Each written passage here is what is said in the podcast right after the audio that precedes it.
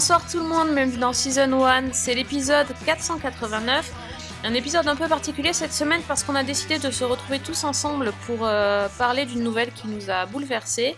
Euh, il y a quelques semaines, on a quelques, quelques jours, on a appris le décès de Matthew Perry, donc, euh, qui est connu pour son rôle iconique de Chandler Bing dans Friends. Et c'est une mort qui nous a particulièrement affectés, donc on avait envie de- d'en parler entre nous, mais aussi avec vous. Et euh, donc voilà, c'est pour ça que tout le monde est là ce soir, mais euh, restez jusqu'au bout parce qu'on vous parlera bien sûr séries et recommandations euh, un peu plus tard. Donc j'accueille donc Alex. Salut Alex. Salut. Salut Priscilla. Salut Sophie et salut à mes camarades. Et salut Fanny. Salut Sophie, salut tout le monde. Donc, euh, mes amis, nous parlons de Friends. euh, on va donc parler de Matthew Perry. Donc, on a appris son décès à l'âge seulement de 54 ans, euh, dans des circonstances euh, tragiques. Euh, bon, moi, je trouve que c'est un, des décès qui m'a vraiment bouleversée. C'est le premier, je pense d'ailleurs, qui, m'a fait un effet aussi, aussi fort. Donc, vous, comment vous avez appris la nouvelle? Moi, je me souviens que c'était au réveil et que c'était très très dur, euh, sur les réseaux sociaux bien sûr. Et euh, voilà, quelle est votre relation à euh, Matthew Perry slash Chandler? Parce que c'est très difficile de dissocier l'acteur de son rôle, tellement il a mis de lui dedans, et vice-versa. Euh, donc Alex, qu'est-ce que tu voudrais nous dire à ce sujet? Oui, bah oui, quand- dès qu'il s'agit de parler de quelqu'un qui faisait des vannes pas drôles, mais qui les assumait, on se tourne vers moi, hein, évidemment. Oui, et le sarcasme, bien sûr. Et le sarcasme, évidemment. Euh, alors, je, par rapport à ce que tu disais sur euh, le fait que ça ait marqué euh, et qu'on avait effectivement l'impression que ça ait marqué plus que de raisons, je pense que c'est dû effectivement à l'exposition maximale de la série depuis 30 ans qui est à peu près passée par toutes les chaînes de télévision. Donc, donc c'est, c'était impossible de, de, de, de, ne pas l'avoir vue à un moment donné dans l'année. Elle est dispo depuis maintenant quelques mois aussi sur, sur Netflix.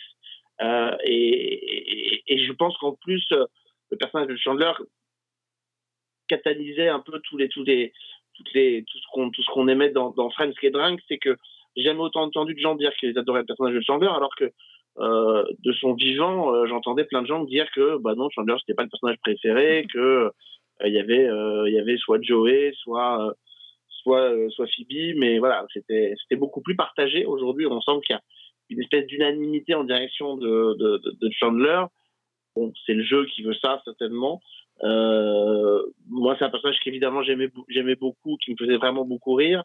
Euh, même si on connaît euh, la carrière de Matthew Perry pour d'autres rôles, alors on peut se souvenir de lui dans, dans The West Wing, même dans Studio 60, je pense que il serait quand même globalement, je parle pas forcément ici, mais en général, assez hypocrite de dire que euh, tout le monde le connaissait pour plein de, rôles différents. Je pense qu'il était essentiellement connu pour celui de, Chandler et que, euh, que c'est pour ça que hum, c'est pour ça qu'aujourd'hui plein de gens sont, sont tristes de, le voir partir.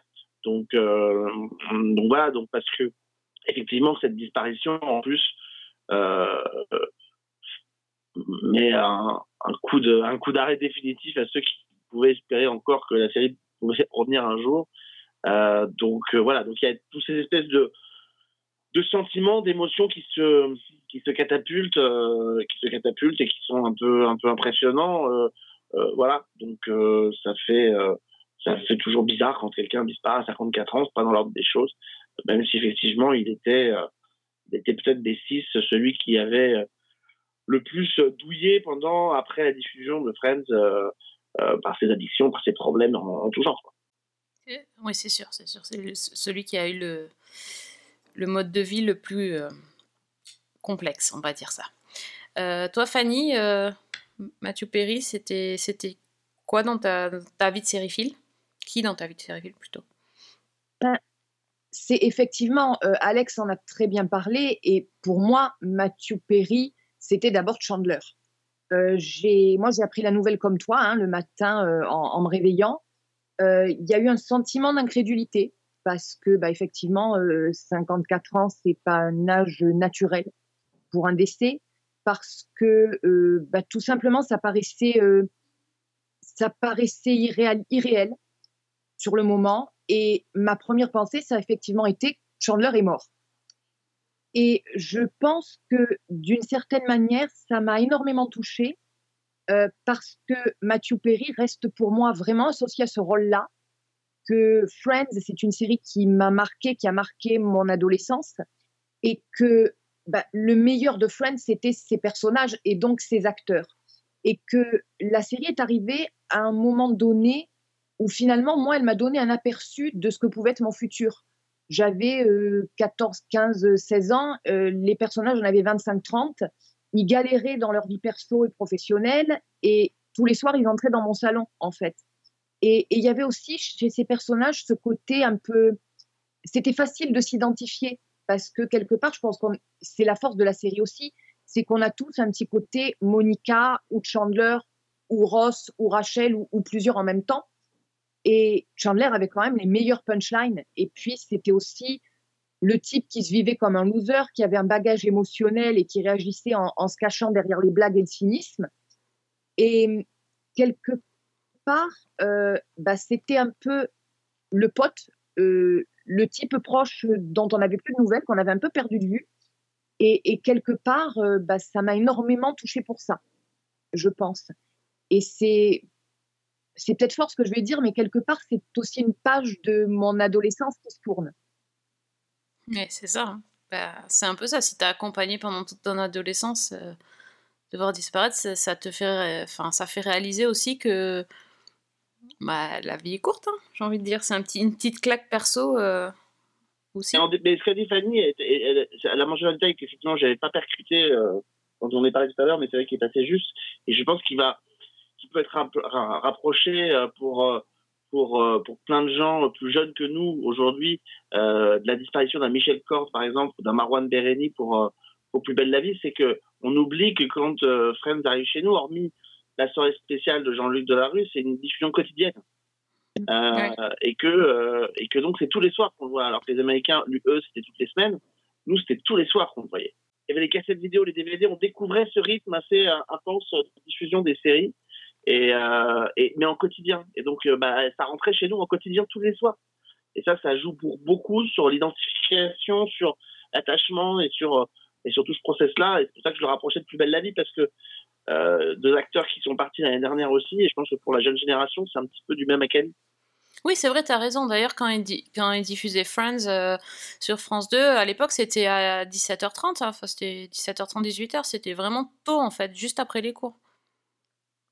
C'était vraiment un rituel et euh, je pense qu'on était très très très nombreux à regarder la série. Donc euh, c'était un peu notre premier binge en fait. Hey, wouldn't it be cool if our duck and our chick had a little baby? We could call it Chuck. Or Dick. Euh, et toi Priscilla? Je vais un peu répéter ce que, ce que vous avez dit, mais il y a eu un aspect assez particulier justement quand quand je regardais Friends et que bah, je, lisais à l'époque des euh, plein de magazines du style série mag, etc. Et puis nous, bah, on a grandi avec euh, la découverte d'Internet, les réseaux, et puis bah, tout après ce qu'on pouvait découvrir sur, euh, sur les acteurs, dont Matthew Perry. Et pour une raison que j'arrivais pas à comprendre à l'époque, c'est vrai que je voyais son évolution physique qui était assez hallucinante. D'un coup, sur une saison, il était tout maigre. Sur l'autre, il était un peu plus fort. Et après, il remaigrissait. Et après, c'était ses yeux qui étaient marqués. Et je comprenais pas bien. Et après, évidemment, il y a eu des mots qui sont sortis qui ont expliqué euh, pourquoi il avait traversé autant euh, de changements physiques en si peu de temps. Et ça m'avait énormément touchée.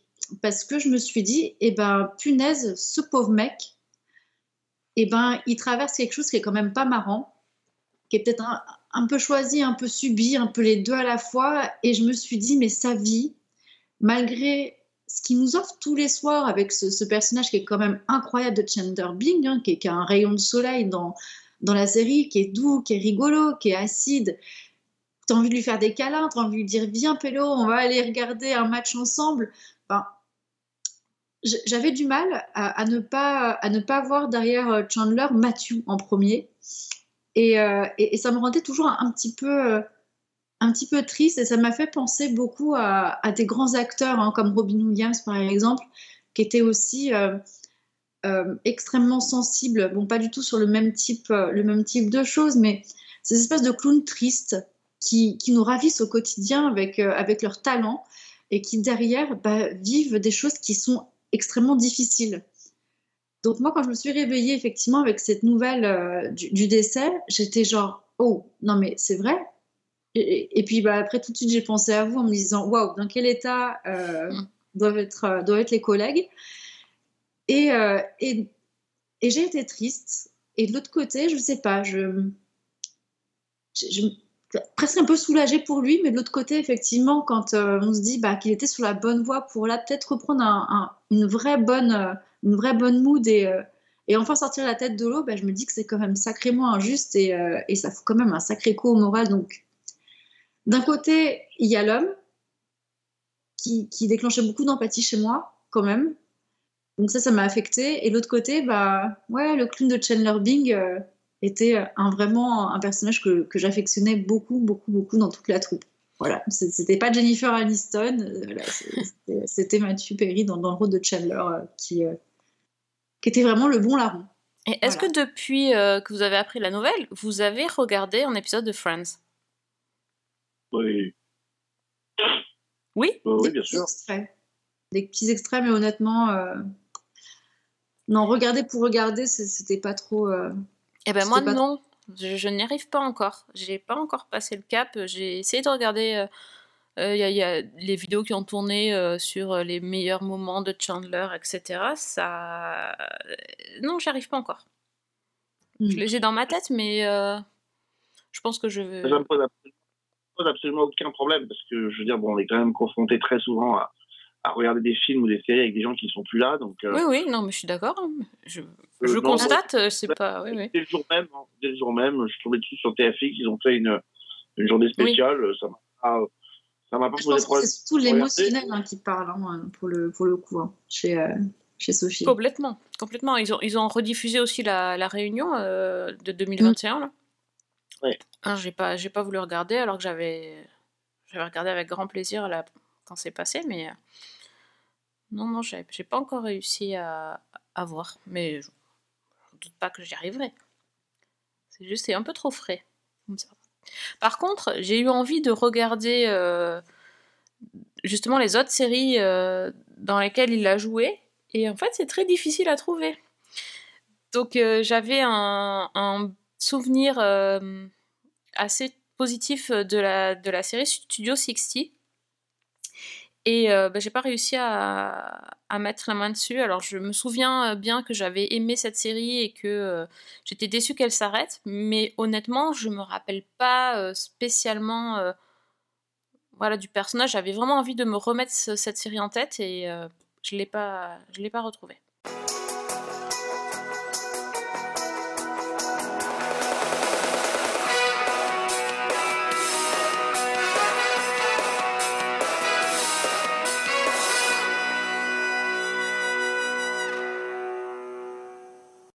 Vous souvenez-vous euh, d'autres séries dans lesquelles vous avez vu euh, Matthew Perry? Oui, moi je me souviens qu'il a eu un petit rôle dans euh, The Good Wife et The Good Fight, mais enfin c'est très, c'est très secondaire.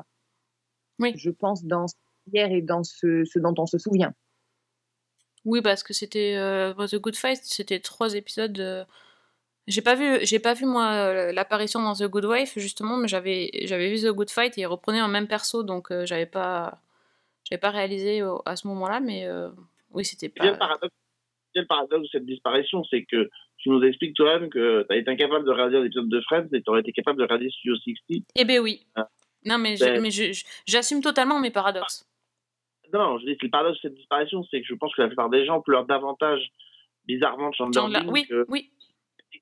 Donc, Ah non, euh, mais bien sûr. Moi, je pense que c'est ça en fait. Euh, C'est- un truc. c'est- Et voilà, c'est- c'est très, euh, Mm. c'est très, très, très, très, très particulier et tout. Et, et c'est aussi pour ça que voilà, il a, il a été. euh, le c'est peut-être aussi pour ça que c'était si compliqué pour lui à gérer, c'est que euh, Friends s'est quand même arrêté il y a quasiment 20 ans aujourd'hui. et, euh, et que finalement, la seule chose qu'on lui qu'il va être dit sur de son vivant, finalement, c'est qu'il a été Chandler Bing dans Friends, quoi. Donc, Ce qu'il voulait surtout pas d'ailleurs qu'on dise, dans- en se rappelant de lui. Ouais, enfin, non, c'est pas un peu plus compliqué que ça. C'est, c'est- ce qu'il voulait pas, c'est qu'on lui rappelle ça en premier. Il préfère qu'on parle de ce combat contre les addictions. Mais je pense que je, je, je sais pas si vraiment ça le dérangeait qu'on on lui parle de ça. Malheureusement, euh, tous les acteurs savent bien que c'est la difficulté de ce truc-là, c'est que, euh, notamment avec la télévision, Mm. c'est que euh, ils sont pas nombreux les acteurs qui peuvent se targuer d'avoir des rôles, plusieurs rôles iconiques Mm.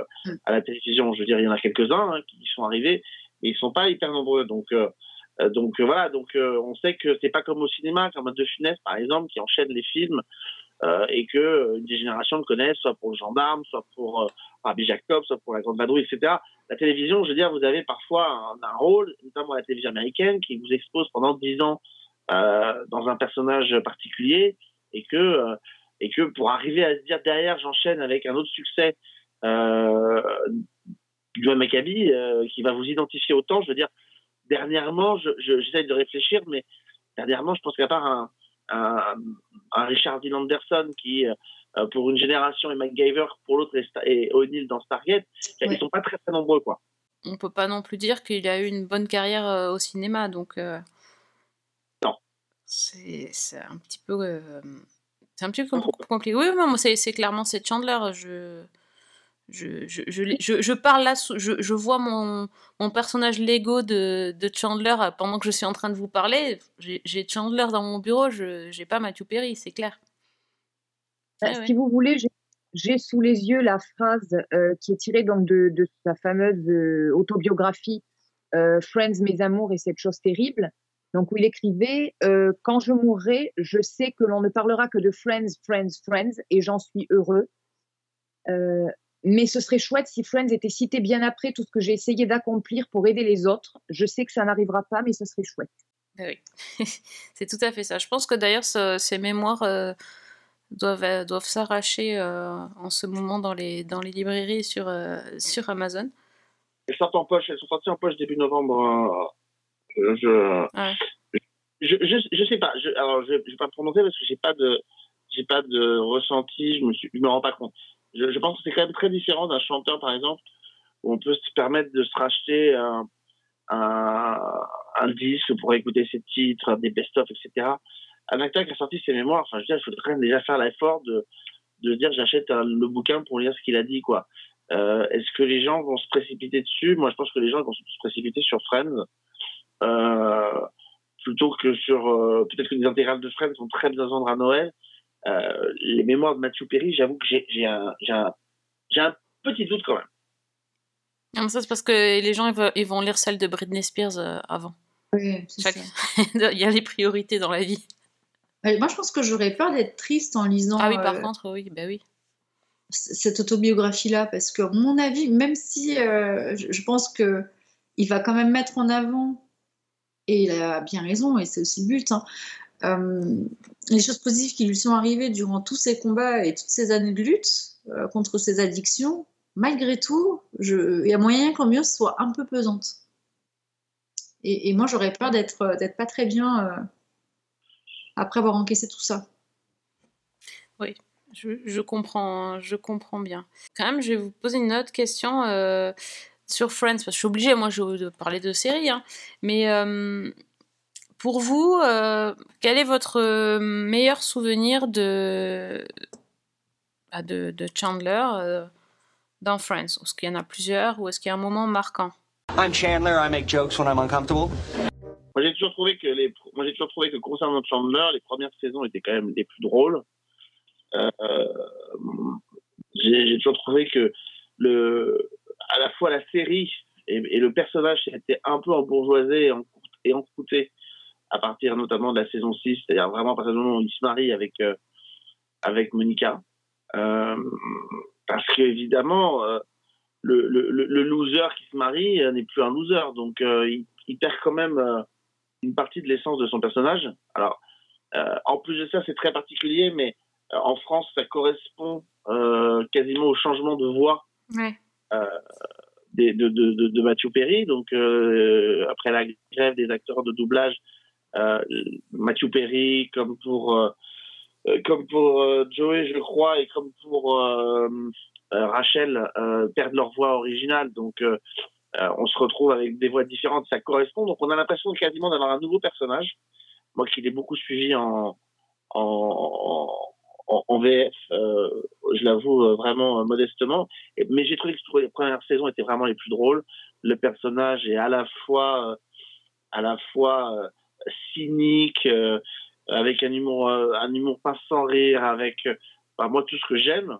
ça ne m'étonnera personne dans cette émission. C'est nous écoute depuis 15 ans. C'est que c'est petit peu à peu près tout ce que moi j'aime pratiquer en termes d'humour et tout aussi. Donc est-ce que j'ai un moment particulier? Non, mais j'en aurais des des dizaines parce qu'en fait c'est des petits là c'est comme des trucs qui sont balancés comme ça et puis on passe à autre chose Ouais. peut-être ces moments là quoi je je je, je sais pas j'ai toujours eu beaucoup d'affection pour la partie euh, avec le canard et le poussin parce que euh, parce qu'il y a quand même des trucs complètement euh, dingues euh, qui se passent entre le, le, le À canard cause de ce canard. oui. canard Ouais. et puis le poussin qui se transforme en coq enfin les qui sont à la baignoire qui sont sortis d'un magnétoscope et j'en passe et j'en passe et avec ce point culminant évidemment qui est la saison 4 et l'épisode du, du, du, du jeu et qui je pense effectivement restera dans les mémoires mais mais mais mais vraiment moi euh, euh, là pour le coup moi j'avoue que oh, c'est pas très puriste série de dire ça mais moi mon, mon souvenir de de Matthew Perry il est intrinsèquement lié avec euh, avec euh, avec Emmanuel Curtil euh, Mm, savoir- parce que franchement je je sais pas si j'aurais autant apprécié le personnage peut-être mais si je l'avais pas eu à un moment donné et ça juste pour resituer pour les gens qui nous écoutent la- période où Friends clos c'est la période où Jim Carrey clos aussi. Euh, euh, avec The Mask avec Ace Ventura et tout ça et c'est la même voix. Et euh, moi j'ai toujours toujours fait cette espèce de, bascule entre les deux en, trouvant cette espèce de talent comique aussi à Matthew Perry comme peut avoir un Jim Carrey. Et c'est la même voix française et, j'ai trouvé que sur de la comédie rarement j'avais vu un, un acteur coïncider aussi bien avec son personnage. Je veux dire à la fois les le côté on rigole euh, le côté euh, le, le rire de Matthew Perry de Chandler avec la voix de Curtil les inventions avec Joey le copain de moi etc enfin toutes ces séquences là aussi qui moi ont contribué à faire de ce personnage là ce qu'il est quoi Oh, j'en reviens pas de ce que tu m'as dit. Tu, tu trouves que je sais pas du tout me présenter? C'est pas grave. Tu arrives à te calmer après un petit moment. Et là, tout le monde peut découvrir à quel point tu peux être un garçon sympa. Ah bah c'est bien, tu me rassures parce que je pense que cet entretien va durer au moins deux semaines. Et, et vous les filles? Ben, moi, j'ai pas grand-chose à ajouter par rapport à ce que vient de dire Alex. Je crois qu'il a, il a fait une excellente synthèse. J'ai le même ressenti. Euh, c'est effectivement surtout dans les premières saisons, et, puis c'est plus. euh, j'ai, j'ai pas non plus de souvenirs précis ou de moments qui m'ont marqué. euh, c'est plus quelque chose de le personnage en lui-même qu'il dégageait, ce qu'il exprimait. Euh, c'était pour moi un des personnages les plus intéressants dans sa complexité, même si on restait sur une comédie ou si c'était pas forcément le but. Mais c'est vrai que c'était euh, pour moi le personnage euh, peut-être le plus complexe de, de la série. Et euh, après, effectivement, c'est des punchlines, c'est c'est des gags, c'est des séquences, c'est toute la bromance avec le personnage de Joey. Donc, euh, pour moi, c'est vraiment général. Ok. Et Priscilla? Moi, Il y a un épisode. hein. Euh, du coup, euh, oui, le coup, le coup du canard et des oies et tout ça, c'était génial. Mais moi, c'était la, la demande en mariage entre Monica et Chandler, où bah, rien se passe comme prévu. Et, et j'avoue que là, j'ai quand même bien tiré mes larmes. Et c'est à ce moment-là que le personnage de Chandler m'a complètement, euh, a complètement, complètement fini de, de me renverser, je pense. Ah voilà, ça c'est le côté romantique. C'est bien ça. Bah ouais. Mais oui, parce que c'est vrai que en termes de couple, euh, Chandler et Monica, c'est Ah, Ils sont parfaits. C'est Ah, parfait. Après Chandler et Joey, il y a Chandler et Monica aussi quand même. Ils sont, c'était vraiment euh, ce qu'il fallait faire. Je pense. Je trouve qu'il y a une alchimie incroyable euh, entre Courtney Cox et Matthew Perry. Enfin, c'est c'est hallucinant, Mm. hallucinant. Euh, donc voilà. Moi, j'ai une dernière question pour vous. Euh, quel est le métier de Chandler Bing? Développateur Bien. Ça se voit que tu l'as vu en français. Voilà, là, là tu as tu- notre fan de Friends numéro 1, c'est Alex. tu as trouvé le métier de Chandler. Mais en fait, il y a tout dans, dans, dans, la séquence. Il y a à la fois ça, il y a à la fois cette espèce de danse de robot que fait Matthew Perry quand il est content. Oui, Euh, il y a ce cri de terreur de, de de, Monique. de de Monica quand elle comprend qu'elle vient de perdre son appartement. Euh, Il y, a, il y, a, il y a tout quoi. What is Chandler Bing's job?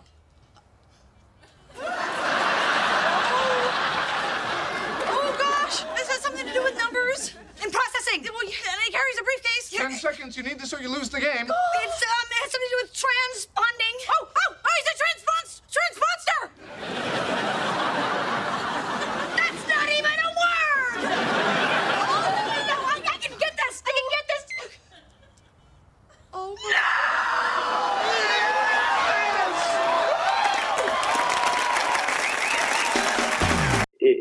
On se rend compte même que le personnage de Joey n'est bon que parce qu'il a Chandler parce que quand il a sa série et qu'on essaie de lui faire une nouvelle amitié avec un autre mec, ça marche pas.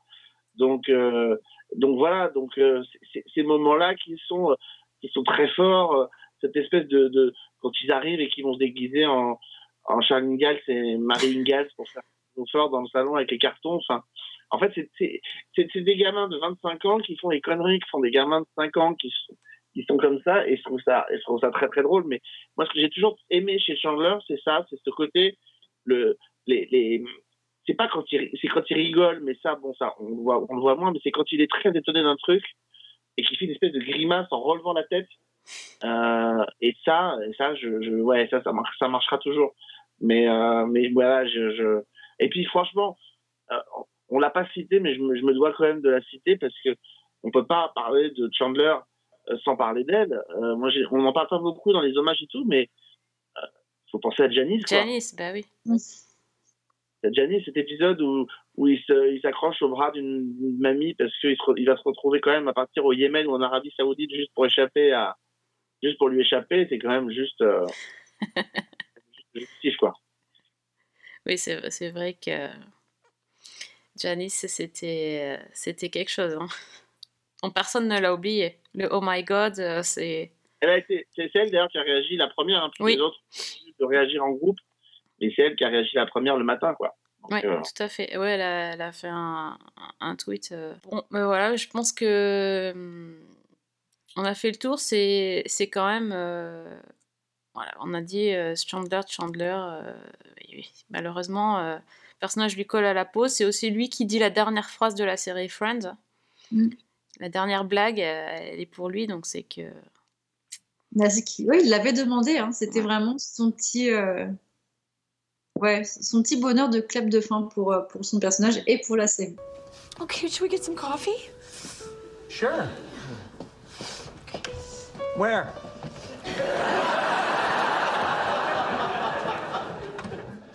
Ok, bah maintenant comment on enchaîne après ça? C'est un peu dur, hein, surtout que la série de la semaine, bah, ça parle de mort.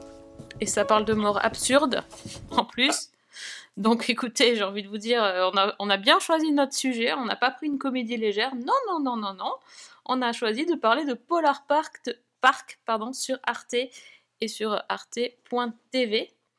Euh, alors, est-ce que Fanny, tu veux nous raconter euh, ce qui se passe dans ce petit village où il fait très très froid qui s'appelle Mout Bah, écoute, si tu veux, en fait, dans la série, euh, nous avons David Rousseau, un écrivain parisien qui s'est fait un nom avec des romans policiers au titre euh, complètement improbable du style euh, Apocalypse plus tard, Trapistine et cocaïne, La revanche du papier à bulles. Donc des romans qui sont inspirés des polars scandinaves.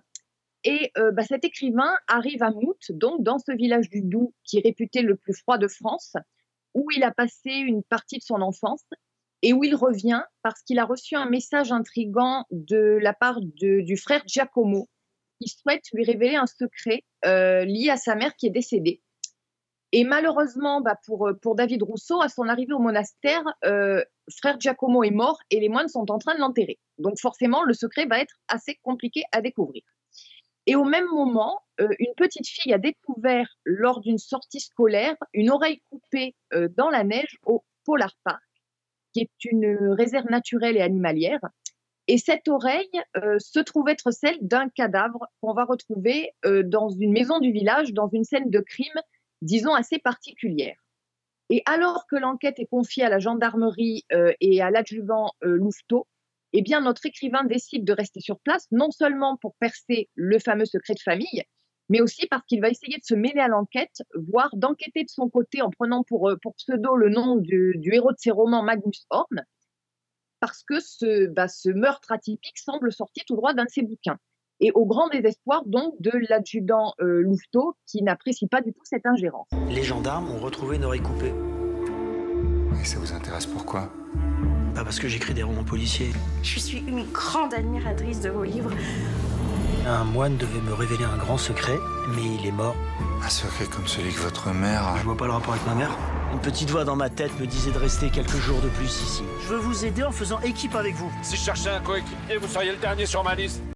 J'adore les titres de ces romans, c'est vraiment euh, extraordinaire. C'est magnifique pour moi. Non, non, mais David Rousseau, alias Magnus, euh, l'enquêteur le plus improbable de la Terre. euh, Enfin, enquêteur, journaliste, euh, ouais, il, a, il a un peu tous les métiers. Hein. Mm. Il fait, euh, comment on dit, légiste aussi, voilà, je cherchais le mot. Euh, oui, il en fait des choses, cet écrivain.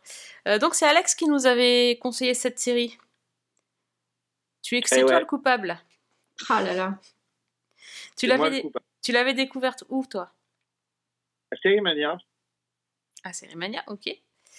Et tu as vu les, tous les épisodes ou les trois premiers seulement? Le premier.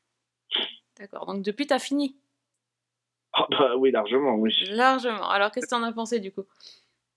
Ah bah vous pensez bien que j'ai pas attendu. J'ai quand même patienté entre le mois de mars et le mois de septembre à peu près pour avoir la suite. entre temps, j'ai réussi à, à- en, en échangeant avec le compositeur à ce qu'il m'envoie des petits morceaux de sa musique pour découvrir un peu cet univers dont j'étais tombé fan.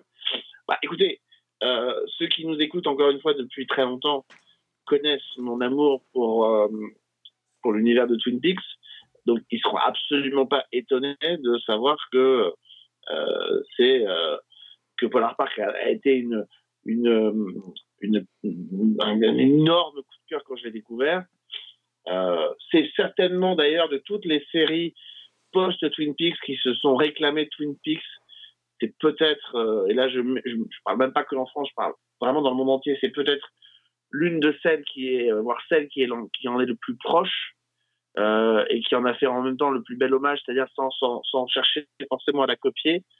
Euh, euh, alors, elle était passée un peu inaperçue, enfin pas inaperçue, mais elle était un peu plus passée sous les lignes radar à, à, à parce qu'il y avait une autre série qui avait beaucoup fait parler d'elle qui va arriver là, début d'année prochaine qui s'appelle De Grâce, qui avait obtenu le prix.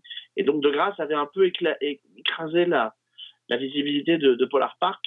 Moi je l'avais je l'avais vu je l'avais aimé je l'avais euh, je l'avais vraiment adoré. C'était un énorme un énorme coup de cœur mais à tous les à tous les niveaux c'est-à-dire à la fois les premiers épisodes euh, qui nous mettent dans cette espèce d'univers là et puis la musique et puis les personnages et puis l'environnement. Enfin il y a, rien qui me y a rien qui dans cette série me dérange euh, même la fin qui est quand même très particulière pour celles et ceux qui l'ont qui euh, même la fin euh, euh, est un espèce de truc ovni, c'est-à-dire que euh, il y, a, y, a des clins d'œil partout, c'est-à-dire qu'on parle de Twin Peaks, on pourrait penser à, à d'autres à d'autres films, et il y en a un notamment que je ne oui, citerai pas. Tu ne peux pas, sinon c'est trop spoil. Vous allez immédiatement comprendre de quoi il s'agit, mais mais voilà, mais mais c'est euh, ça, ça, va dans tous les sens, et surtout euh, moi, je reste persuadé que, et il l'avait dit d'ailleurs à la conférence de presse, que eux, ils auraient très bien pu se dire on continue l'aventure derrière, quoi.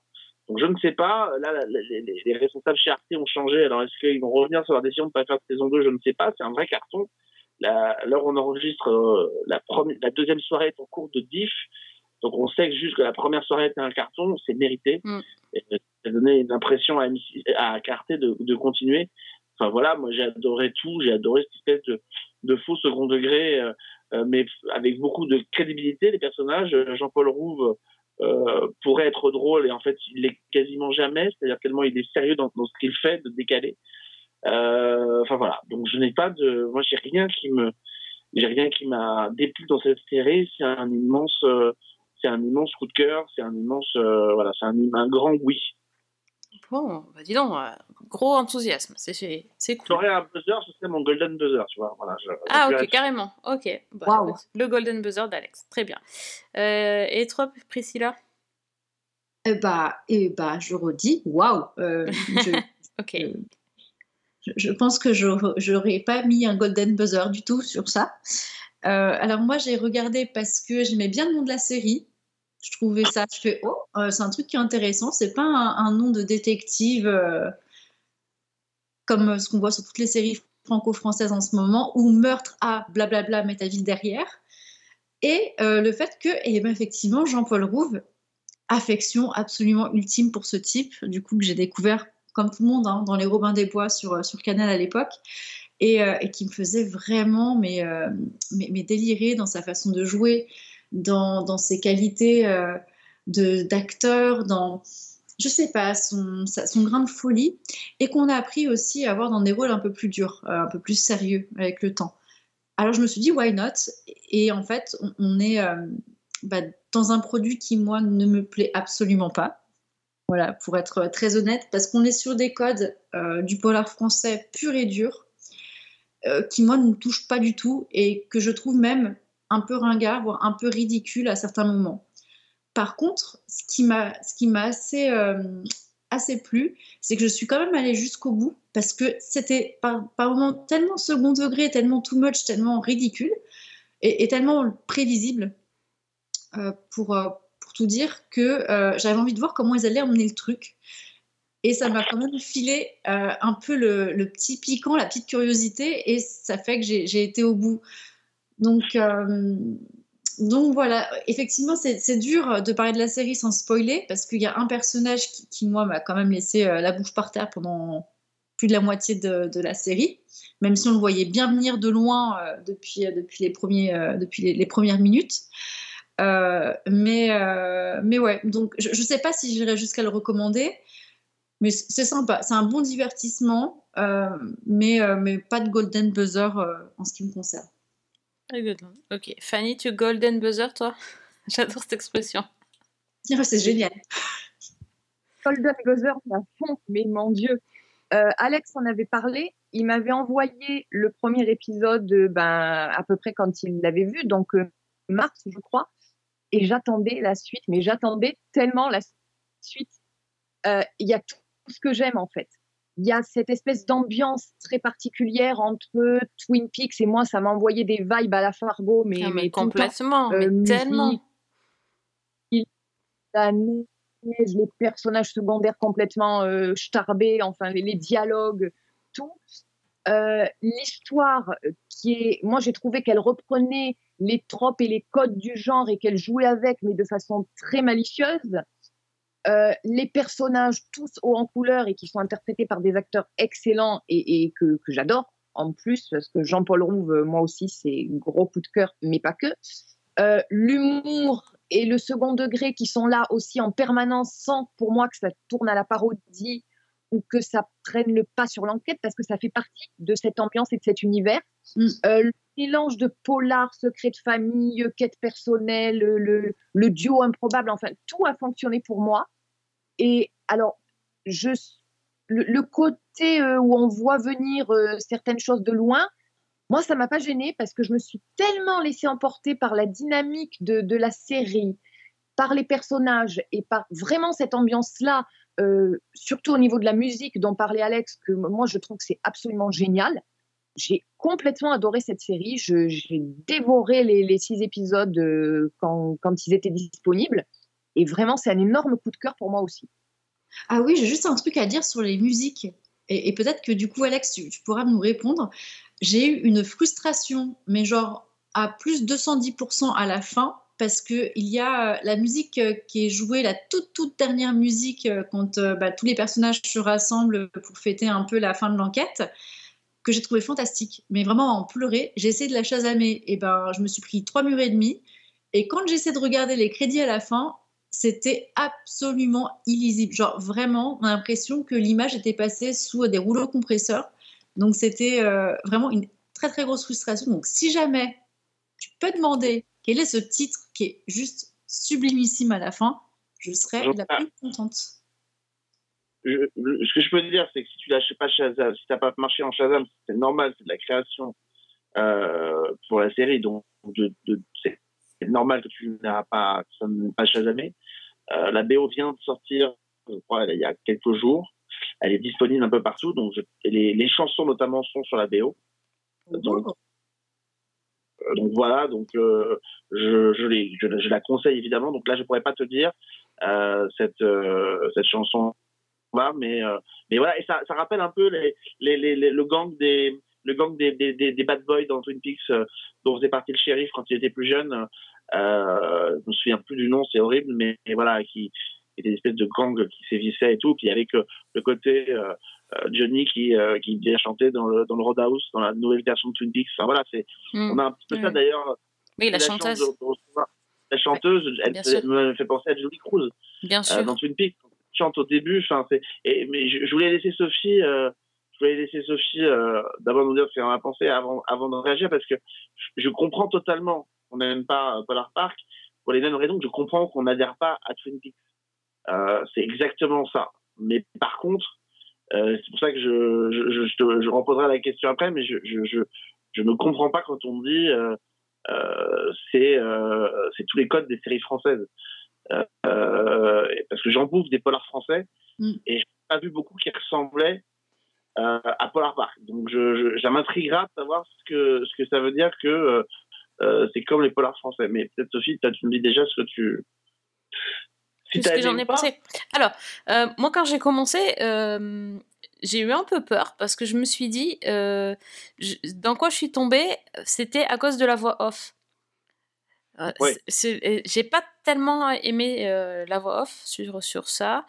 Et je trouvais que ça sonnait pas bien. Et je me suis dit, oh là là, pourquoi une voix off comme ça? C'est bizarre. Pourtant, on me dire, les voix off Dexter, etc. Bon. Mais là, je sais pas, ça marchait pas. Et puis par contre, euh, ça, ça a pris 5 minutes hein, à peu près. Et puis après, c'était fini, j'étais, dedans et moi, j'ai trouvé très très bien. Et euh, j'ai notamment trouvé très bien euh, la deuxième partie, euh, quand, ça s'accélère. Et euh, j'ai j'ai pas attendu, euh, voilà, j'ai tout regardé à la suite. J'ai trouvé que déjà, euh, bon, c'était complètement décalé. Moi, je je suis pas fan de Jean-Paul Rouve, euh, ni par, ni- pas attiré particulièrement non plus, mais je l'ai trouvé très très bien, euh, assez lunaire, mais toujours sérieux dans son rôle et tout ça. Et puis, ce que j'ai aimé en fait, c'est que c'est ça, c'est un peu, ça partait, c'était assez étrange. avec des pointes de voilà de, de, de sarcasme, d'ironie, mais, mais toujours sérieux dans l'enquête. Et moi, j'ai aimé qu'il y ait une vraie enquête et que j'adore Ouais. les séries policières justement. Moi c'est ça que j'ai aimé, c'est qu'il y avait une vraie enquête qui se suivait, même s'il y avait des choses absurdes au milieu, on continuait quand même à, à avoir euh, ces, ces meurtres en série qui étaient en plus euh, euh, voilà assez euh, assez fun entre guillemets quand même parce que c'est c'est pas des meurtres euh, classiques avec des, des choses et, et puis et puis drôles sur des choses morbides quand même. Donc, euh, ouais, c'est tout ce que j'aime en fait. C'est un peu rigoler avec des choses un peu graves. euh, euh, les personnages barrés. Et vraiment, moi j'étais dans Fargo. hein. Je, cherchais Alison Tolman partout, je l'ai pas trouvé, j'ai pas compris. C'était vraiment. non, et puis la musique est vraiment très très bien. Je suis d'accord avec Priscilla. Donc, Priscilla, je pense que tu peux la commander au Père Noël. hein. C'est le moment. hein. Tout à fait. Non, non, mais, très- mais vraiment très bien. hein. Mais j'adore aussi les polars nordiques en plus, donc euh, là j'étais dans mon élément. C'est le principe avec les serial killers. Un serial killer. Hamout. Rousseau, l'écrivain dont je t'ai parlé, scrollant de Da Vinci Code. Pardon, mais vous m'avez demandé d'être très très discret. On s'ennuie jamais avec vous. hein. Je voudrais savoir ce que Priscilla entend par euh, ça ressemble à tous les polars français et, et voilà. Alors, sur le côté prévisible, euh, évidemment, de la résolution, euh, là, évidemment, je peux à peu près vous rejoindre parce que Oui, voilà, c'est a prévisible, oui.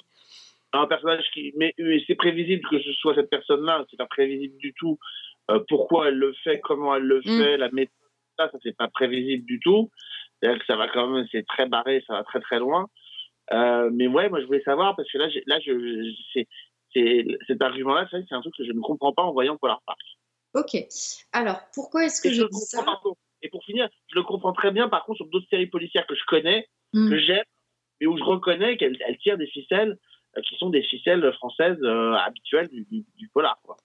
Ok. Euh, alors, pourquoi est-ce que je dis ça? Parce que je retrouve cette espèce de rythme ultra lent dans un village paumé, avec une église au milieu du village qui est le centre d'attraction de tout, qui, est, qui, qui est pour moi bah, quelque chose. Alors, soit j'ai pas de peau, mais à chaque fois que je tombe sur, euh, sur des séries, des enquêtes, des trucs comme ça, je tombe dessus. Donc, soit j'ai vraiment la guigne, soit je ne sais pas.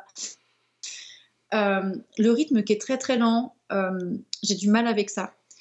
Les clichés de la vie de village avec les, maisons avec des, pein- des, des peintures, des, des tapisseries qui datent d'un âge qui n'existe plus actuellement, euh, des gens qui. Ouais, des, personnages prévisibles euh, qui parlent tous de la même façon. Je, ça, me, ça ne m'interpelle absolument pas. Et, euh, et je sais pas, mais il y, y avait une espèce d'atmosphère et d'éléments qui, me, qui me rappellent à chaque fois les mêmes choses et qui, du coup, moi, ne, me rebutent, genre vraiment littéralement. Et, et je me suis dit, bah, avec Jean-Paul Rouve, il y aura peut-être quelque chose, une nouveauté. Et bah, pas du tout. Et, moi, peut-être la difficulté qui s'est ajoutée par-dessus, c'est que effectivement, si il fallait prendre cette série de façon très second degré, et ben, ça a été impossible. Parce que le coup du chaman et de machin, je me suis dit, mais qu'est-ce que ça vient foutre là? Où est-ce qu'ils viennent de nous sortir ça? Euh, Tous ces éléments-là, ça m'a pas plu du tout. Et il y avait aussi un autre élément euh, que, ah oui, l'histoire de toujours avoir cette espèce de sidekick qui est censé euh, ne, ne pas, ne pas gérer euh, du coup une enquête, hein, parce que le gars c'est un écrivain donc il n'a pas du tout à foutre les pieds là-dedans. Ça, me fait penser à, à tous ces espèces de duos qu'on voit, qui sont très modernes, très actuels, qui reviennent constamment, où on a un sidekick, un, consultant qui va devenir la personne qui va résoudre euh, toute l'enquête quasiment lui tout seul, parce que bah, les policiers sont pas capables de réfléchir droit ou quasiment pas, ou on va mettre quelques petits éléments, mais finalement, c'est jamais eux euh, qui- vont résoudre l'affaire. Et, ça, je trouve ça très très chiant parce que du coup, c'est pas neuf. Alors, je sais qu'on peut pas créer tout le temps des choses nouvelles et que s'il y a des bonnes choses qui fonctionnent, et bah, autant les reprendre et puis tisser des nouvelles histoires qui vont plaire aux spectateurs. Et ça, c'est aussi le but des chaînes, c'est que les gens regardent. hein. Mais, euh, mais moi, du coup, tout ça mélangé, cette espèce d'ambiance un peu surannée, plus des choses qui sont déjà vues, vues, vues et revues, ben, même si j'aime beaucoup euh, Jean-Paul Rouve, et ben, ça m'a pas permis de, de me transcender plus que ça. Mais après, comme dit, tu vois, je suis allée au bout, j'ai tout regardé parce que quand même, je voulais me dire qu'il allait peut-être avoir quelque chose de, de- un petit twist un peu rigolo, un peu surprenant, et je l'ai pas vraiment trouvé. Si, mais de la personne coupable, euh, ça ne m'a, euh, ça m'a même dégoûté en fait. Je me suis dit, pff, là là là là là là, et pour moi ça en faisait des caisses. Donc c'est la question que je me pose, et du coup euh, peut-être vous aurez une réponse, c'est euh, jusqu'à quel point accepter le second degré. En fait, à quel point est-ce qu'il faut, lire cette série et aborder cette série en mode second degré? Et ça, ça m'a perdu. Donc, quelle est la, part de second degré et, la part euh, de, storytelling très policier classique?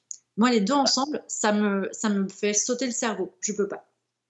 La, part de second degré, enfin, tu l'as dit toi-même, à partir du moment où tu rentres dans un village qui ne ressemble à aucun village français, euh, dans lequel on parle d'un chaman, dans lequel on parle de, des les flics arborent des tenues euh, qui, les, qui les placent directement dans un univers anglo-saxon, à partir de là, on, on sait qu'on est et avec un, un, un, un narrateur qui raconte, et je crois que c'est ça qui a rebuté Sophie, plus comme les détectives privés américains des Oui. années 50, 60, Mike Hammer, euh, plutôt que Cobb, Dexter, effectivement.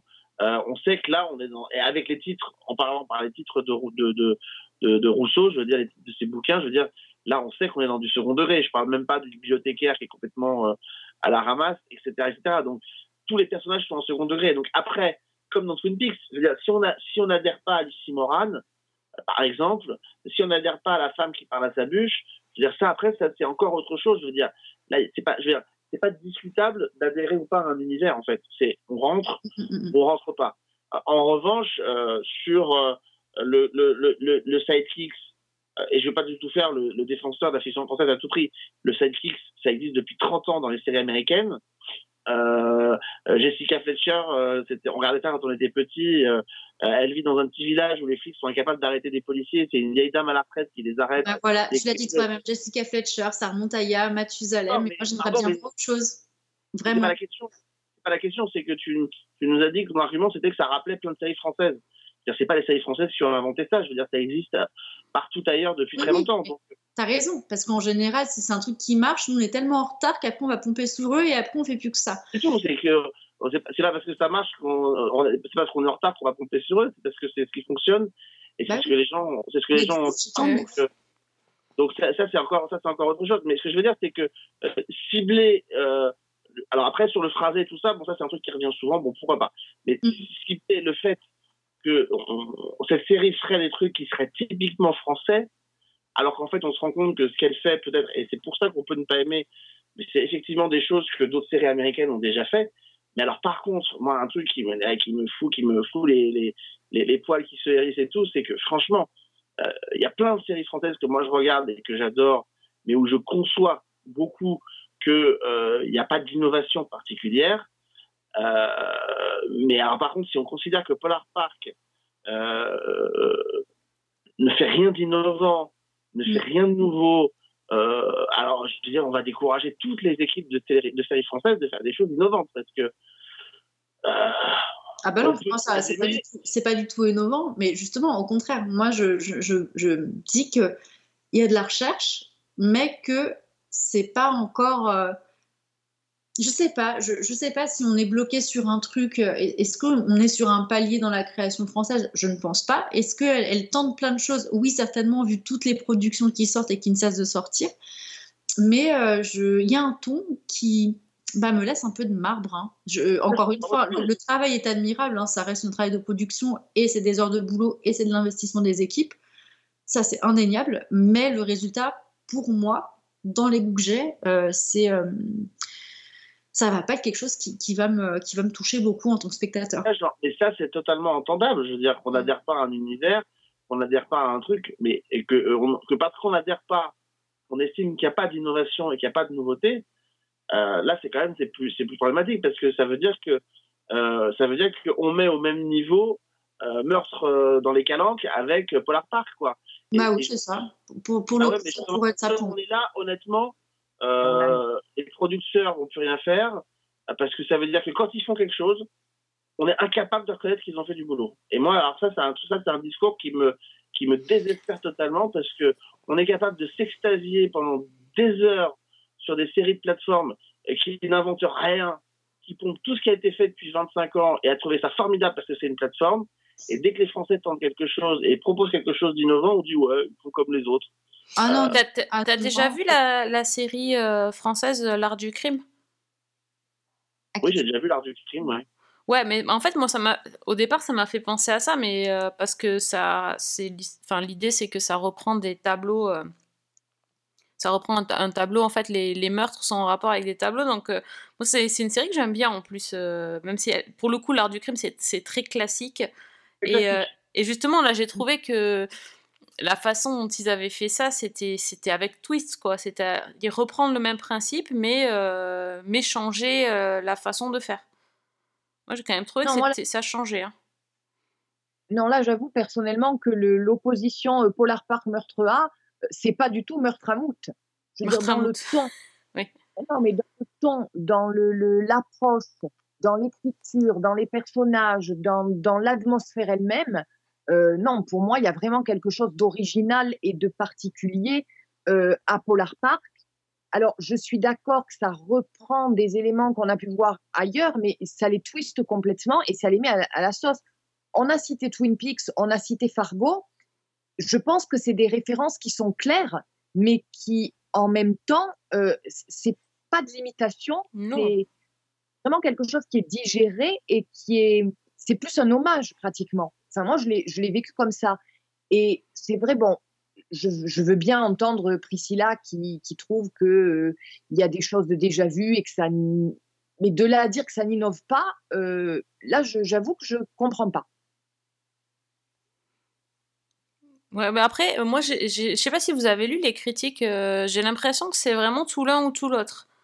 En termes de critiques, moi j'ai lu des trucs oh, atroces sur la série, euh, mais euh, et, des, critiques aussi bah, extrêmement positives comme celle euh, bah, qu'a donné Alex ou, Fanny ou moi. Mais euh, c'est, voilà, j'ai l'impression que la série divise et euh, mais bon, moi je, m'attendais, je pensais pas qu'il y aurait trop de critiques négatives parce que justement euh, on n'est pas sur euh, sur quelque chose qu'on a déjà vu, euh, à moins qu'on n'aime pas Jean-Paul Rouve, mais quand même. Des critiques Je, je suis quand même étonnée qu'il y ait des critiques où aussi ça slash aussi fort. hein. Ça se lâche très fort en disant que, par exemple, que il joue c'est- comme des pieds. Ça, c'est pas, enfin, ça, c'est pas vrai. Par contre, euh, là, euh, pour le coup, euh, Ah bah non, parce que dans les personnages extrêmement absurdes, ils, ils sont tout à fait ils tous sont les très bons. hein, bah oui, sont très crédibles. hein. Mm. Donc euh, non, non, euh, il faut aussi être, euh, faut être- faut être cohérent dans ce qu'on dit. hein. Moi, c'est vraiment juste parce que c'est l'ambiance et, c'est tout. Il y a plein de trucs qui m'ont déplu,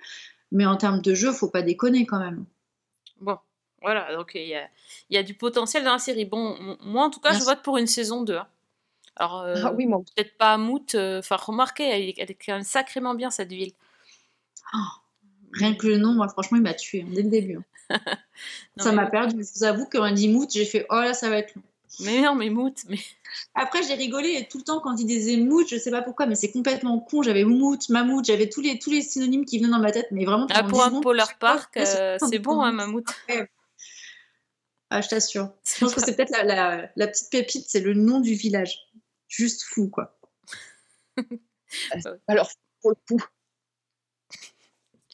Ok, bon ben écoutez, donc si vous voulez voir cette série euh, qui change, hein, euh, en tout cas Polar Park, donc c'est sur arte.tv, du coup le temps que vous écoutez notre podcast, euh, ça, sera, ça sera disponible sur la plateforme euh, en libre accès, gratuitement.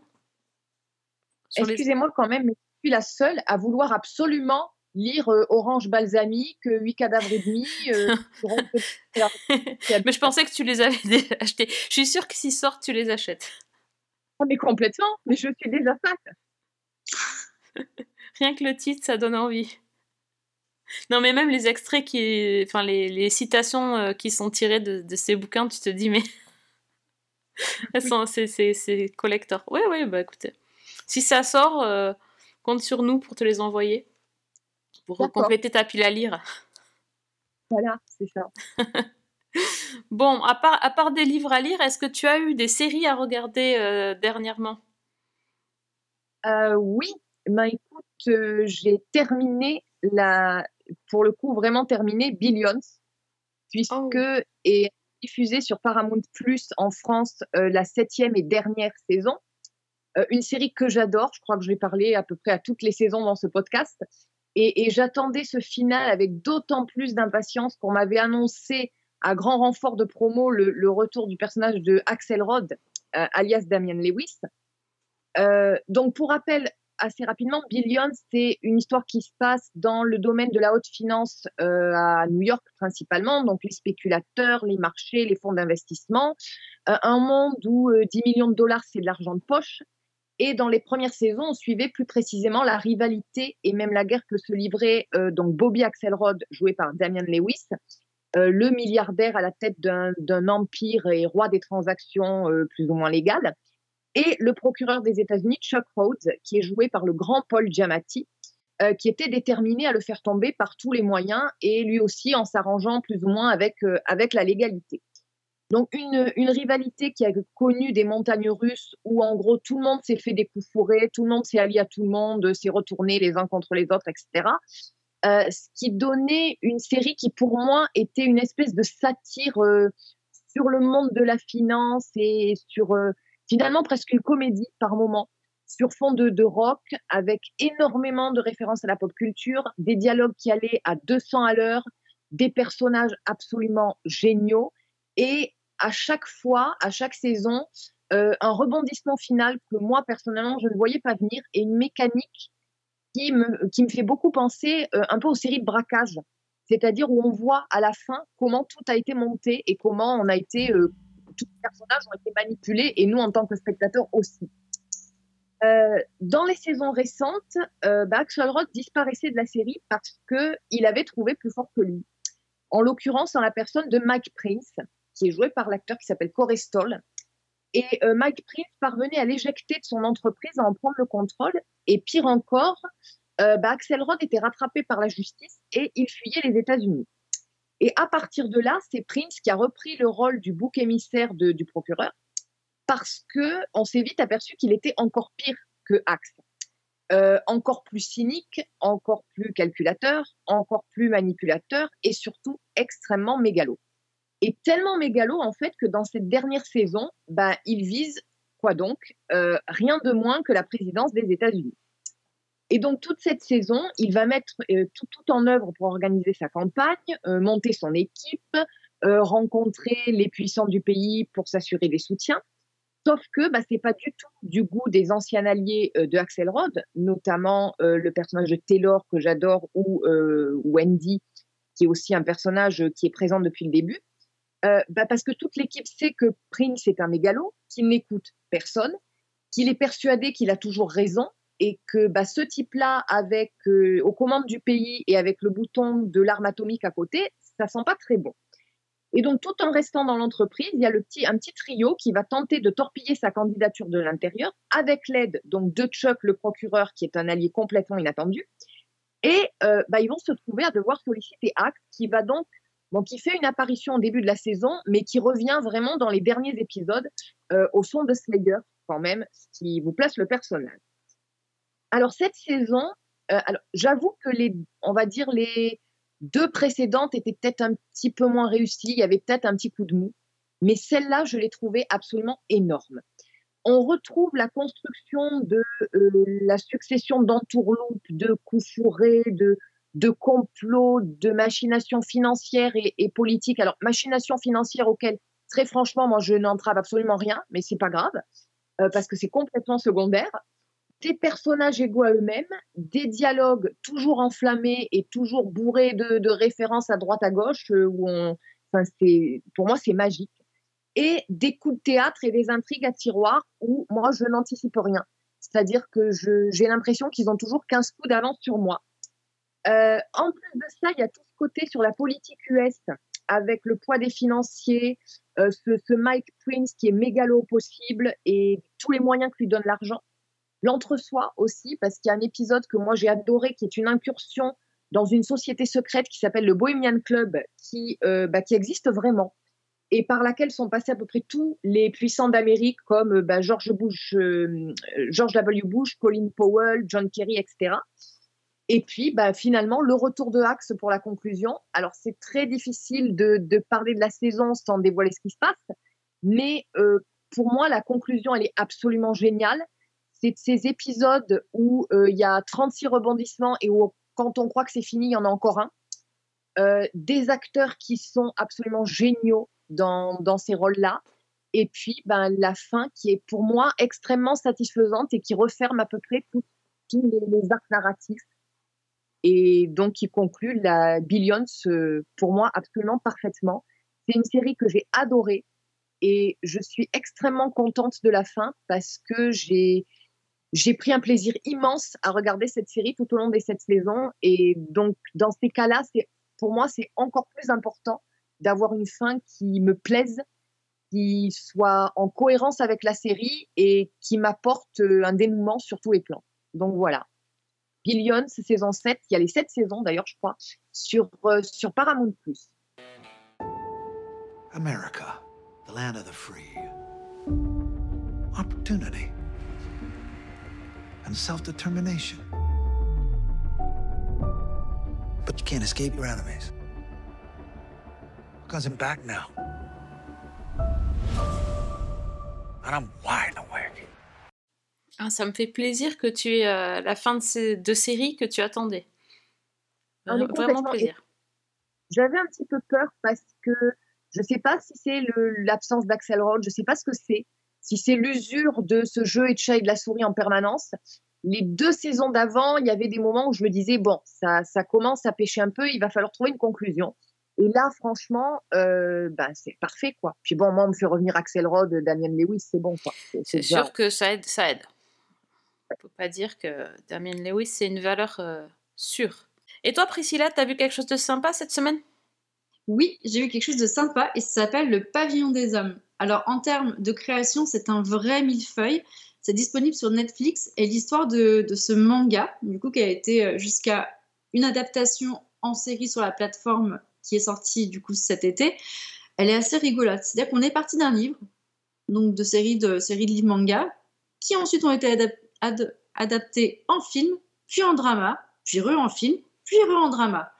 Donc autant vous dire que c'est euh, une histoire qui a su faire parler d'elle depuis une sacrée paire d'années, donc même depuis au moins 2010, si euh, je ne me trompe pas sur les dates. Donc c'est quand même un projet qui est assez ancien et que Netflix a finalement eu la bonne idée d'enfin adapter euh, pour les amateurs euh, de, euh, de cette histoire et de ce style du coup de l'animé.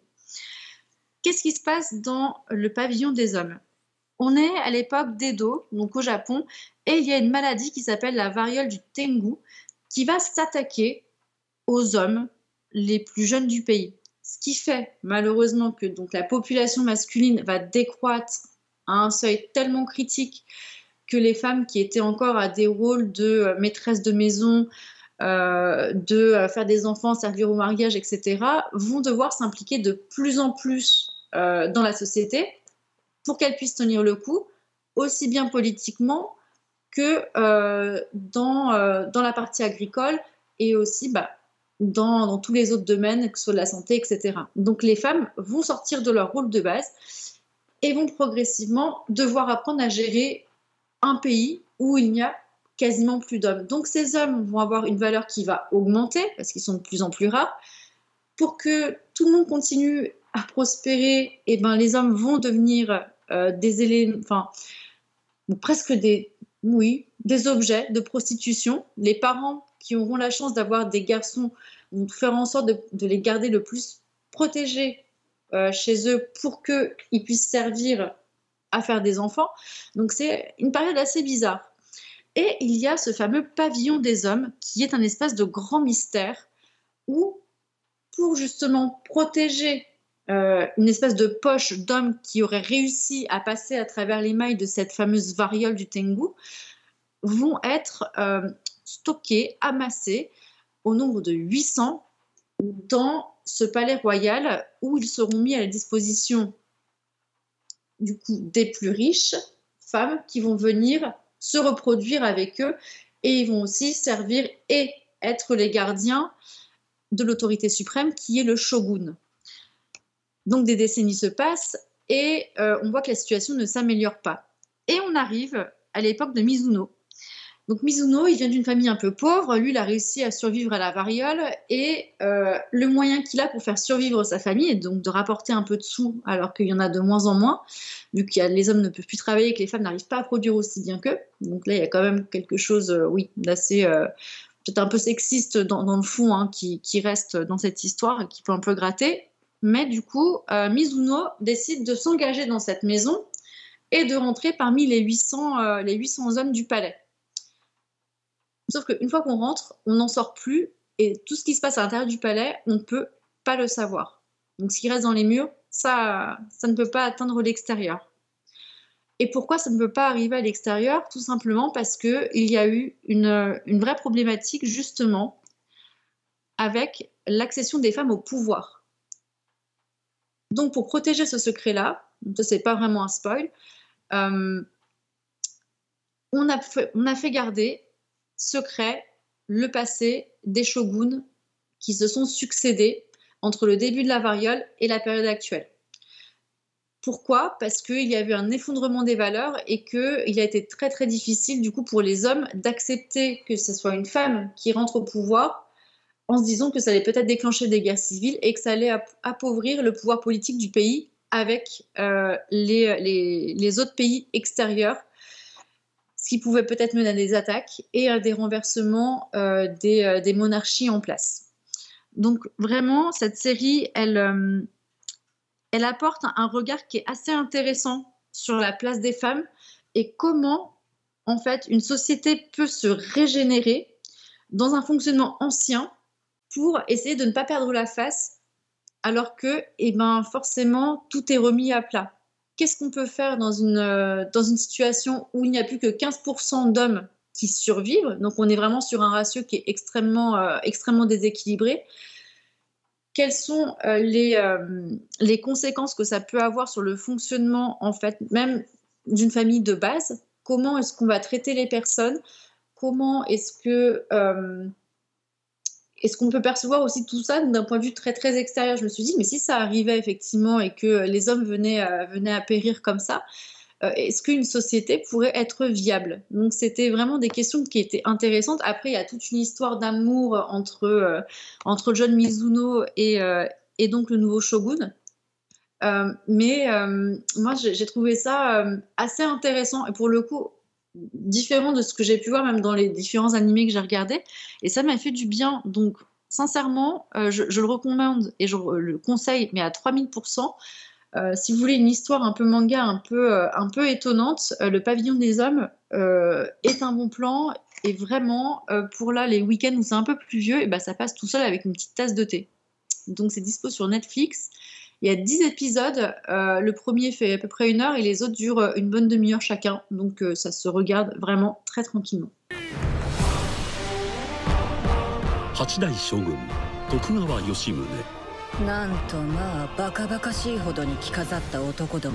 C'est fou, hein. j'avais l'impression quand tu racontais qu'il se passait tellement de choses qu'il y avait beaucoup d'épisodes. Finalement, c'est pas tant que ça. En fait, il n'y en a pas tant que ça, mais c'est très chargé parce qu'en fait, on part d'une époque entre guillemets moderne où on a ce personnage de Mizuno qui décide euh, de, sacrifier sa vie pour, euh, pour aider sa famille en rentrant au pavillon des hommes. Donc ça veut dire qu'il quitte, euh, quitte tout le monde, hein, même, même son, amour, son amour de jeunesse. Et, et après, on fait un bond dans le passé. Donc c'est comme si on revenait euh, sept rois d'Angleterre plus tôt et on découvre comment en fait on en est arrivé à ces changements euh, de, de société et, euh, et tout ce que ça a impliqué derrière. Et c'est assez fou parce que je me suis euh, vraiment projetée avec cette question de et si ça arrivait pour de vrai, comment est-ce que des sociétés comme les nôtres réagiraient à ça? Ah oui, donc c'est une grosse réflexion derrière. Mais finalement, oui, et c'est très étonnant. Moi, j'avais commencé à lire le manga, donc c'est vrai que ça me donne assez envie de, de voir un petit peu ce que ça peut donner en adaptation. Et c'est vrai aussi que, bah, d'une certaine manière, l'histoire telle que la raconte en particulier Priscilla, ça me fait beaucoup penser à finalement à Handmaid's Tale, Mais mais, oui. renversé complètement. Et donc c'est vrai que c'est de toute façon un sujet qui est intéressant. Et après j'aime bien aussi le fait que euh, la série Le Pavillon des Hommes là aussi elle joue sur tout, tout un contexte euh, historique pour euh, pour complètement le renverser parce que tu disais donc Le Pavillon des Hommes, je crois que le titre original c'est Oku. Oui. Et Oku de base c'est euh, de si je dis pas de bêtises, c'est un peu le harem des shoguns dans le Japon médiéval. Bah, c'est exactement un harem. Oui, c'est ça. Sur les 800, en fait, le shogun va avoir ses, ses préférés. Et ce qu'il faut savoir aussi, c'est que le premier homme qui va défleurer le shogun va se faire tuer. Il se fait tuer un peu comme la montre religieuse parce qu'il aura, entre guillemets, volé euh, la virginité euh, du shogun. Donc ça, c'est ce que Mizuno va découvrir. Et là, bim, quand il apprend cette nouvelle-là, on a un saut dans le passé de, quelques décennies et, justement, on découvre le pourquoi, euh, pourquoi ces règles, pourquoi la création du pavillon des hommes et, et pourquoi toutes ces conséquences et ces retentissements euh, liés euh, à la variole du, gen- euh, du Gento? Alors Alex, est-ce que tu as une recommandation euh, dans ton pavillon à toi? Écoute, je, moi, je vais pas traîner longtemps parce que je pense qu'on a déjà fait une grosse émission. Donc, euh, euh, je, je, je, je vous dirais juste de, de continuer à, à dévorer euh, et à aller voir euh, sur Paramount Plus euh, la nouvelle saison de, de, de, de Frasier. Moi, j'ai, j'avais déclaré mon, mon amour à la série euh, d'origine que j'avais découvert sur le Star, donc avec Paramount, et euh, j'ai commencé à voir la, nouvelle la nouvelle saison et je trouve que voilà, Kelsey Grammer n'a rien perdu de sa de sa superbe. Euh, ils ont réussi à relancer les enjeux euh, euh, qui sont quasiment d'un même ordre que dans la série originale, mais avec évidemment des nouveaux personnages puisque certains ne sont plus là. Euh, il est toujours, il est toujours hilarant. Il est plus animateur radio maintenant. Il est prof à Harvard. Son acolyte est, très très drôle. hein. Ils forment un binôme de, de potes qui sont vraiment euh, géniaux parce que l'autre est un peu grabataire et, un peu sténile. Euh, ils ont un affrontement avec son fils qui a grandi maintenant et, avec qui il vient s'installer dans un appartement juste en face. Ils vont être en coloc. Enfin voilà. Euh, voilà, moi c'est vraiment euh, j'aimais la série d'origine. J'aime cette nouvelle version, cette ce revival de de, Frasier et je vous le conseille vraiment parce que voilà c'est c'est toujours extrêmement drôle. Ça peut être une porte d'entrée d'ailleurs pour celles et ceux qui n'auraient pas vu la série d'origine. Euh, d'ailleurs, je crois que ils viennent. euh, pour info, je crois qu'ils ont commencé là pour les fêtes de fin d'année à sortir des coffrets de la série d'origine euh, qui n'était pas sortie en France. Et les quatre premières saisons sont disponibles dans un coffret qui est disponible, édité par Paramount pour la fin de l'année. Donc, voilà, je, vous- conseille si vous n'avez pas Paramount et vous voulez voir la série, bah, les quatre premières saisons seront disponibles en coffret. Ok, Ah, je lance tout appel au Père Noël. C'est Père ça. Noël, si tu m'entends. Père Noël, si tu m'entends. Voilà, c'est bon. La commande est- C'est bon, on est en Alors- novembre, on a le droit de commencer les listes, Fanny. Ah ouais, non, mais là, c'est pas possible. Là. Ne me dis pas que Frasier en DVD, c'est bon, quoi. C'est. Ah, si, si, alors, je, je pense qu'ils vont même sortir la suite parce que ils le font, tu sais, en mode euh, coffret, comme euh, euh, vraiment, alors avec, c'est pas les coffrets comme on les aime, avec forcément un coffret par saison, mais enfin, oui, par saison, c'est un, un rassemblement dans un même coffret, euh, dans un même boîtier avec tous les, les, les DVD les uns sur les autres, mais, je trouve que ça fonctionne bien. Il y a quand même un coffret euh, uni- unitaire pour, euh, pour, com- pour combler tout ça. Puis je vous dis, vous avez les quatre premières saisons, donc euh, il y en a 11 en tout, donc on peut imaginer qu'il y aura trois sorties comme ça. Et, et je trouve que c'est une bonne manière de se faire euh, à l'univers de Frasier. Et, et voilà, il faut foncer le prendre. Voilà. Elle est sortie, je crois, il y a quelques jours déjà dans le commerce, donc elle sera sous le sapin de Noël de Fanny euh, si, euh, si, euh, si- Non, mais si Fanny paroles qui a Paramount Plus en plus. Ah non, mais c'est pas possible. Frasier, c'est. J'a- J'avais beaucoup aimé cette série euh, quand je l'avais découverte au moment de sa diffusion en France, donc ça date. Et Alex en a reparlé il y a quelques temps quand elle, est, elle a débarqué sur Paramount Plus.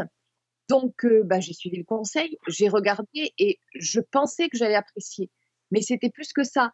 C'est-à-dire que je me gardais mon épisode tous les soirs et que même quand j'avais une journée pourrie, je savais qu'au final, elle allait être bonne parce que j'allais avoir Frasier et que j'allais avoir euh, bah, 20 minutes où j'allais mais rire aux éclats. C'est le genre de série où de temps en temps, tu es obligé de mettre sur pause tellement tu rigoles pour pas rater le- la scène suivante. quoi. Ah oui, oui, ok, donc euh, blame it on Alex, quoi. Et, et, et, et d'ailleurs, pour, euh, pour- comme pour boucler la boucle, finalement exposée tout à l'heure, je, je trouve qu'il y a quand même des, des vraies similitudes entre, euh, entre Frasier et, et, et Chandler, quoi. Euh, C'est un peu le même type de personnage, c'est un peu le mec euh, vraiment qui a pas de bol, c'est un peu le mec qui pourtant pourrait se, se, se glosser. Alors, il, il, il est pas du même milieu social que Chandler, mais mais euh, il, est, il est quand même le- il a toujours le chic pour avoir des plans qui tombent à l'eau, pour avoir des blagues qui tombent à l'eau, pour avoir des trucs qui tombent à l'eau. Et je trouve que même si euh, euh, quand Frasier commence, il a, il, a, il a déjà la quarantaine, Chandler a la vingtaine, mais mais il pourrait être il, pour- il pourrait être de la même famille tous les deux. Ah, Ça pourrait être son oncle. euh, Donc ceux qui sont en manque de Friends, voilà, qui sont en manque de Friends et que, à qui Chandler manque, euh, Kelsey Grammer est un est un est un je dirais pas un remplaçant, mais un, un bon équivalent pour celles et ceux qui avaient, qui avaient aimé ce type d'humour. Euh, c'est pas c'est pas si éloigné que ça hein, quand on prend Friends, Cheers et Frasier. Les trois séries sont un peu dans le même euh, univers humoristique. Euh, Il y a beaucoup de choses qui sont similaires. Je l'avais déjà dit. Voilà, le, premier épisode de Friends ressemble beaucoup au premier épisode de Cheers. Euh, voilà, avec la mariée qui débarque, avec dans un café. Enfin voilà, on a vraiment des similitudes qui sont assez, qui sont assez étonnantes. En l'occurrence, je pense que c'est voulu parce que c'est le même réalisateur qui était sur les mêmes sur les deux séries, mais mais voilà, on a on a on a un univers humoristique qui est assez familier. Donc si vous êtes nostalgique, vous avez du mal à, à vous replonger dans Friends euh, depuis la disparition de Matthew Perry, ben peut-être que le palliatif euh, en attendant c'est euh, c'est de passer par la case Frasier parce que il est il est incroyable. Mais en tout cas, c'est gentil de te proposer de m'offrir le coffret à Noël. Je, je remarque. euh, Merci. Ça, c'est un vrai ami.